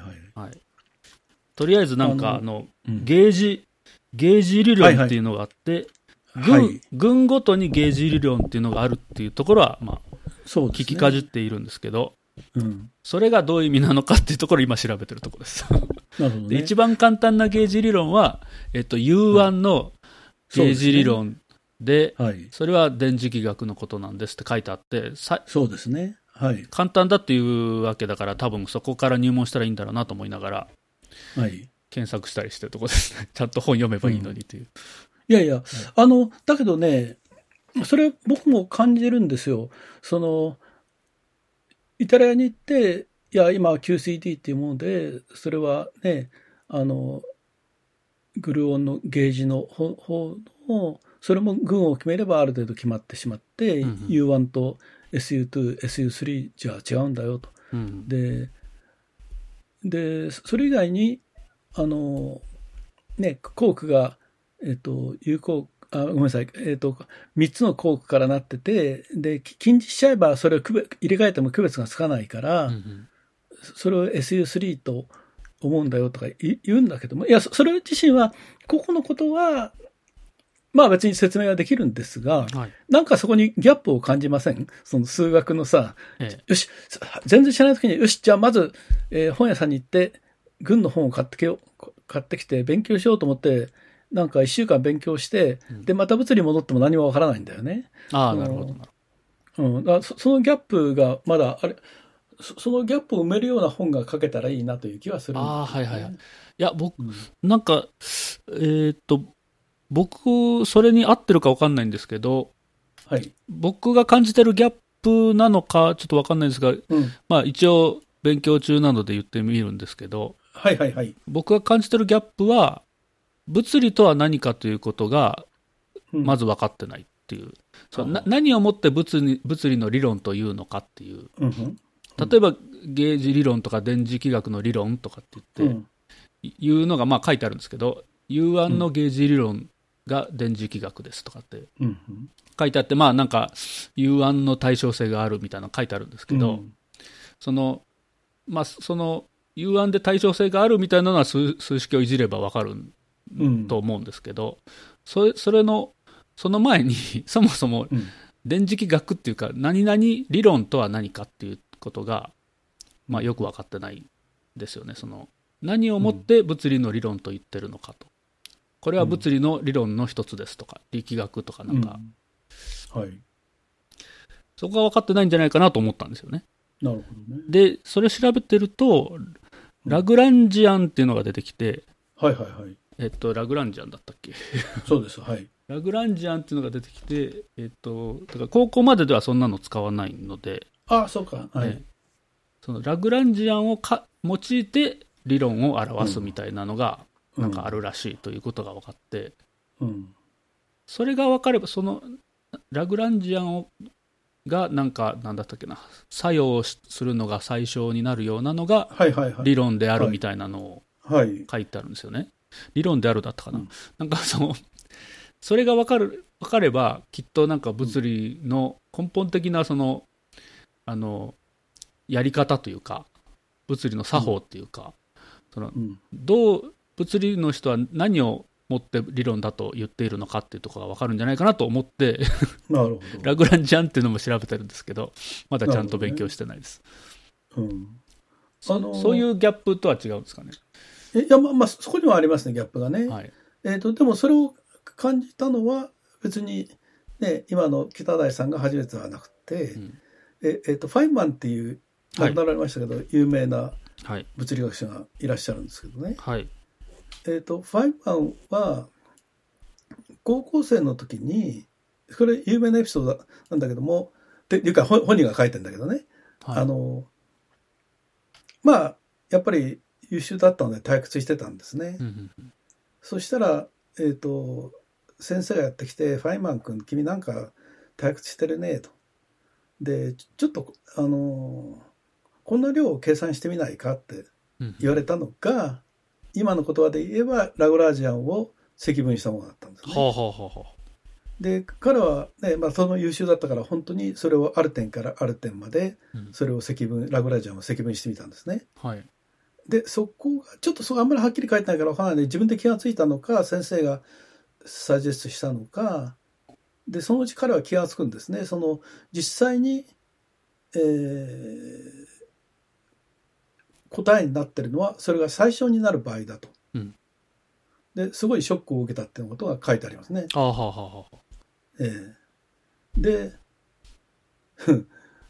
ちょっとね、そこはね、話ができすぎてるので、あの、えーどっか作ってないかっていうのはちょっと心配ではあるんだけども、ええ。で、か彼がノーベル賞を取る時のうんやつは、まさにそれを使ってるんですよね。はあはあはあはあ。あのそそれをちゃんと、うん、道具としてですけども、うんうんちゃんと量子力学のそういう場合に、うん、計算してでししかも、まあ、あの電磁気学についてたよね彼がやったのはね。電磁気学にするとあのた単なる一個の粒子の場合でもぐっと複雑になるんだけどもまあでもそれをやりきったんですね。うん、うんうん。なかなか。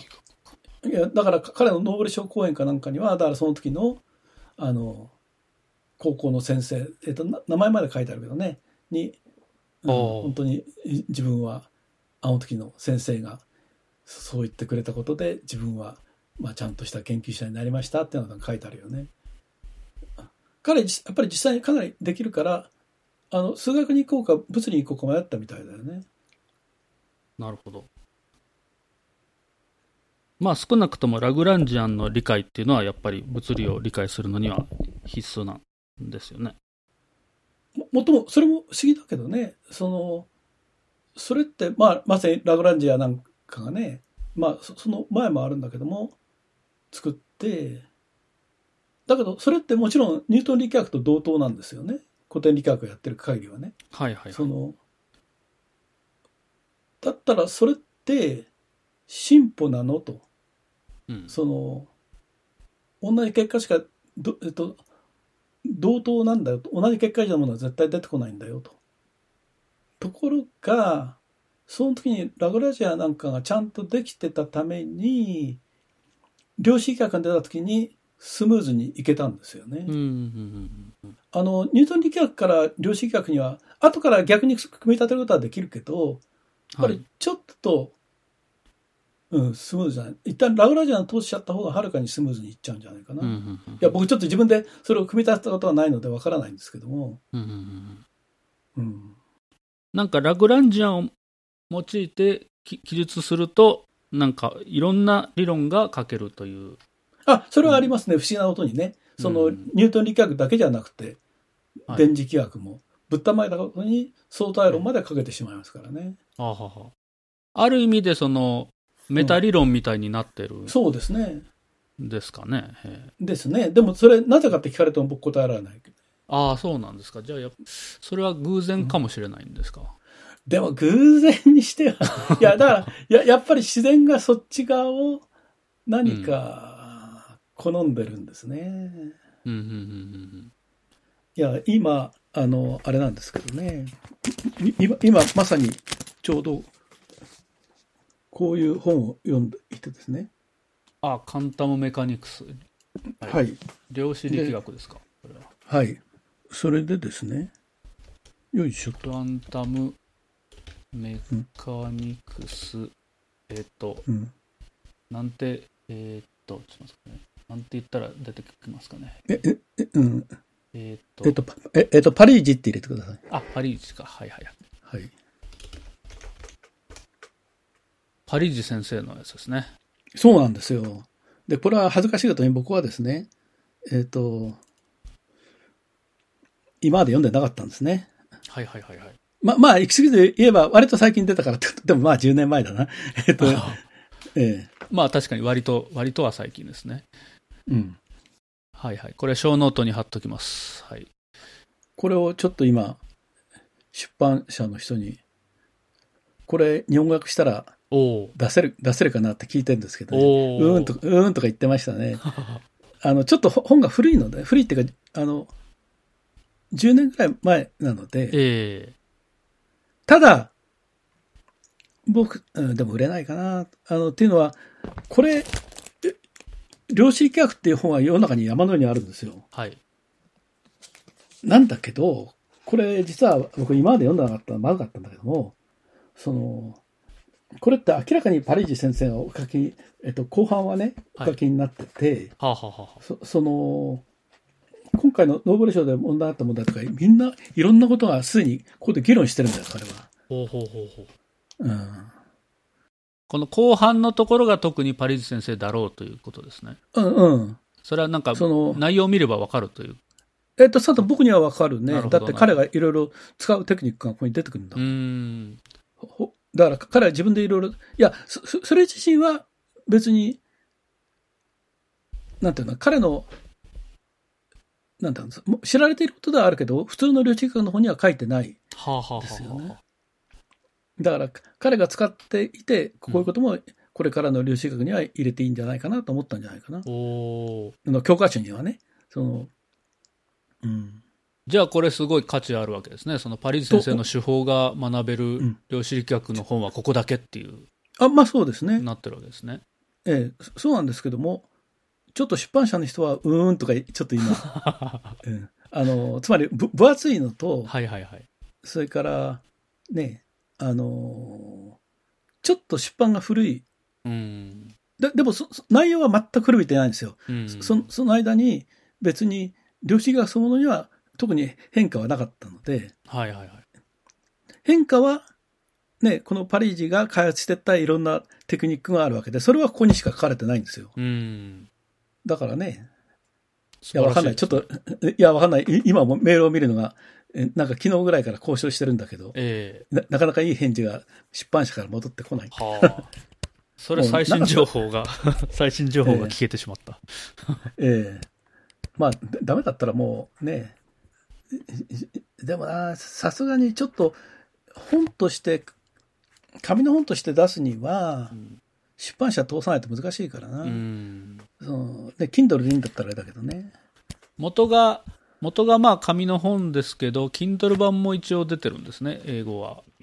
え、英語出てる？はい。まあ、そのそのまま、あの、画像なのかもしれませんけども、はははは。各ページが画像な、だけなのかもしれませんけど、Kindle 版とハードカバーが出てて、ほほほほ。ハードカバーが1万4000円ぐらいですね。1万4400。そうですよ。だから先生に申し訳ないと思って買ったんですよね。はい、えーっと、まあでも、あの、その、ノーベル賞受賞っていうのもあるから、あの、動機にはなりますよね、その。そうですよね。しかも、どこにでも書いてあるようなことじゃないとなれば、うんパリでもね、ちょっと不思議、うん不思議なんだけども、えっ、と、ハードカバー。ねはいはい。え。あ、本当だ、Kindle 版え出てるわ。うえん。Kindle、まあ、それ、本当に画像かもしれませんけどね。うんああ、なるほどね。ええそれじゃあ、えーっと、なんだろうね、日本でこういうのが需要ありますみたいな声がうん。うん。10個ぐらい集まったら、出版社に影響ありますかね。あ、それはあるでしょうね。うんで、でもね、その結果、失敗してみたら10冊しか売れなかったっていうと、そうですよね。なお前が裏で手を回したって言われちゃう。そうですね。うん僕ちょうど明日、あの、集中講義があって、あの、上科学、科学のサイエンスのメディアリテラシーを。やる、まあ、集中講義のうちの一つで、なんかウェブで情報発信するっていう会を担当してるんですけど、ほうほうほうほええ毎年、大体この時期、ノーベル賞が重なってるから、あのうんうんウェブで情報発信する練習として、なんか簡単なものを作ってみようってやると、大体ノーベル賞を選ぶグループがいるんですよう。なねる。ほど。なるほど。それにつ使えるかなと思ったんですけどね。こういうのが、日本語版が欲しいなっていう。情報発信するっていうのはどうかなと今思いつきました。うん、ぜひ、そうですね。ええそうやって、えー世の中のええ風をそっち側に。えーはい。どうも広島方面に偏ってるなとかっていうのが、独自のうん声がうん あるかもしれませんけど、ねうんちょっと、まあ、最低でも僕がそういうあの例を作ってみるっていうのはできると思うんで、なるほどえー情報発信の例っていうのは。そうですね。えー素晴らしい。ぜひ、お願い。いや、こ、こ、うん。このポッドキャストっていうのも情報発信、そのサイエンスに関する情報発信の一つなんで、うん。えー役には立つと思うんですけど、そうですよね。えっ、と、た、ただし、これって、えっ、と、そ存在をどうやってみんな知って、ここに来るわけ？うーん、口コミですかね。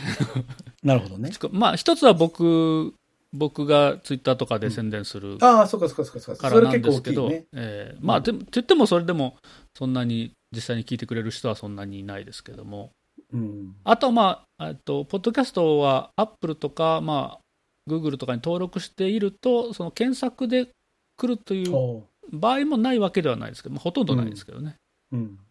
検索して、まあ、タイトルとかそういうので見て、この内容を聞いてみようかなってなる人もいないわけではないです。ほとんどは多え分、口コミだと思いますけど。そんなもんですかね。えーっと、はい聞き、大体、パリス先生のなんか人柄とかも聞けたし、その、物理的なこともいろいろと聞けたので、非はい。常になんか、あの、うん入門にはぴったりなんじゃないかという気がします、ね。なるほどええありがとうございます。いいえ、こちらこそどうも。これだけ、これだけの情報はなかなかいっぺんには手に入らないと思います。はい。ああの裏話がちょっと多すぎて、ああれですが。裏話がこんなに入ってるエピソードはなかなかないと思うので。うん。日本にいると、まあ、そもそも、ま、その、真鍋先生の話ばっかりああ、そうですね。メディアはやってる上に、うん。一生懸命調べたとしても、パリーズ先生の、まあ、業績が出てくることはあっても、うん裏話までは出てこないと思うんで、うん 貴重な回になったんじゃないかと思います。いや、もう本当にふ、ええっと、不詳の弟子で、えーあの、パリジ先生にはもう本当に、えーご迷惑をおかけしましたっていう感じなんですけど。そうなんですかね。いや、でもそれは、それはあの、パリ先生の、まあ、その言葉もあり、計算機を使った物理学をずっとされてるし、うん。しかも、なんか、あれですよね、ゴードン・ベル賞っていう。スーパーコンピューターをめちゃくちゃ使ったっていうえーそうですね。感じの、ちょっと内容は分かってないんですけど、めちゃくちゃ、めちゃくちゃは早い計算をしたみたいな。あ、でも、ゴードンベル賞で計算したのはええ、この QCD ですよ。ああ、はいじゃあもう完全にえ完全にパリー先生の、うんまあ、弟子の一人として、はい。ゴードンベル賞も受賞されてるという。うんはい。面白かったです。ありがとうございます。ありがとうございます。非常に面白い、いろんな話が聞けて、いえいえ。面白かったですね。はい。はい。ここの、あ、せっかく、なんかあの、中村先生から何か告知したいこととかあれば、告知？まあ、特にないですかね。その、さっきの、えええーあの、量子力学の目から出るとかは、まあ、うん言われたので、うん。特にそれ、ね、えええいや、でも、そういうのってね、い言ったけど、えまだなんですか？とか言われると なるほど、わかりました。はい。うんもう、いあの、別、別に本業じゃないので、ゆっくりとしかいかないので、ああ、はい、はい。うん。まあ、それは、じゃあ、カットということで、えーじゃあ、これでもうエンディングということにしましょうかね。エンディングっていうか、はいありがとうございましたという感じえ、にじゃはい、どうも、はい。えーき今日はですね、理論の話から、そのパリス先生の隠された エピソードから、イタリアの財政事情から、財政事情じゃないわ。イタリアのいろんなことから、まあ、東ドイツについてはちょっと聞かなかったことにして、まあ、もうでもそんな時効かもしれませんけどうん。いろいろ聞けて面白かったです。非常にあ貴重な話をいただいてありがとうございました。はい、こちらこそどうもありがとうございました。えーショーノートなどは、わしぽ女法 JP スラッシュ14で見ることができます。あ、パンフルートの話とかは別にいいですかね。まあ今コロナ禍だからないですかね。いや、てか、それ、やるとやっぱりちょっと90分か2時間いただかないと、はあい、いけないあ、わかりました。はじゃあちょっとあの、次回、次回パンフルート会みたいなのがあればぜひい。はい。お願いします。はい。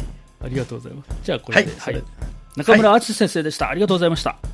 はい、ありがとうございました。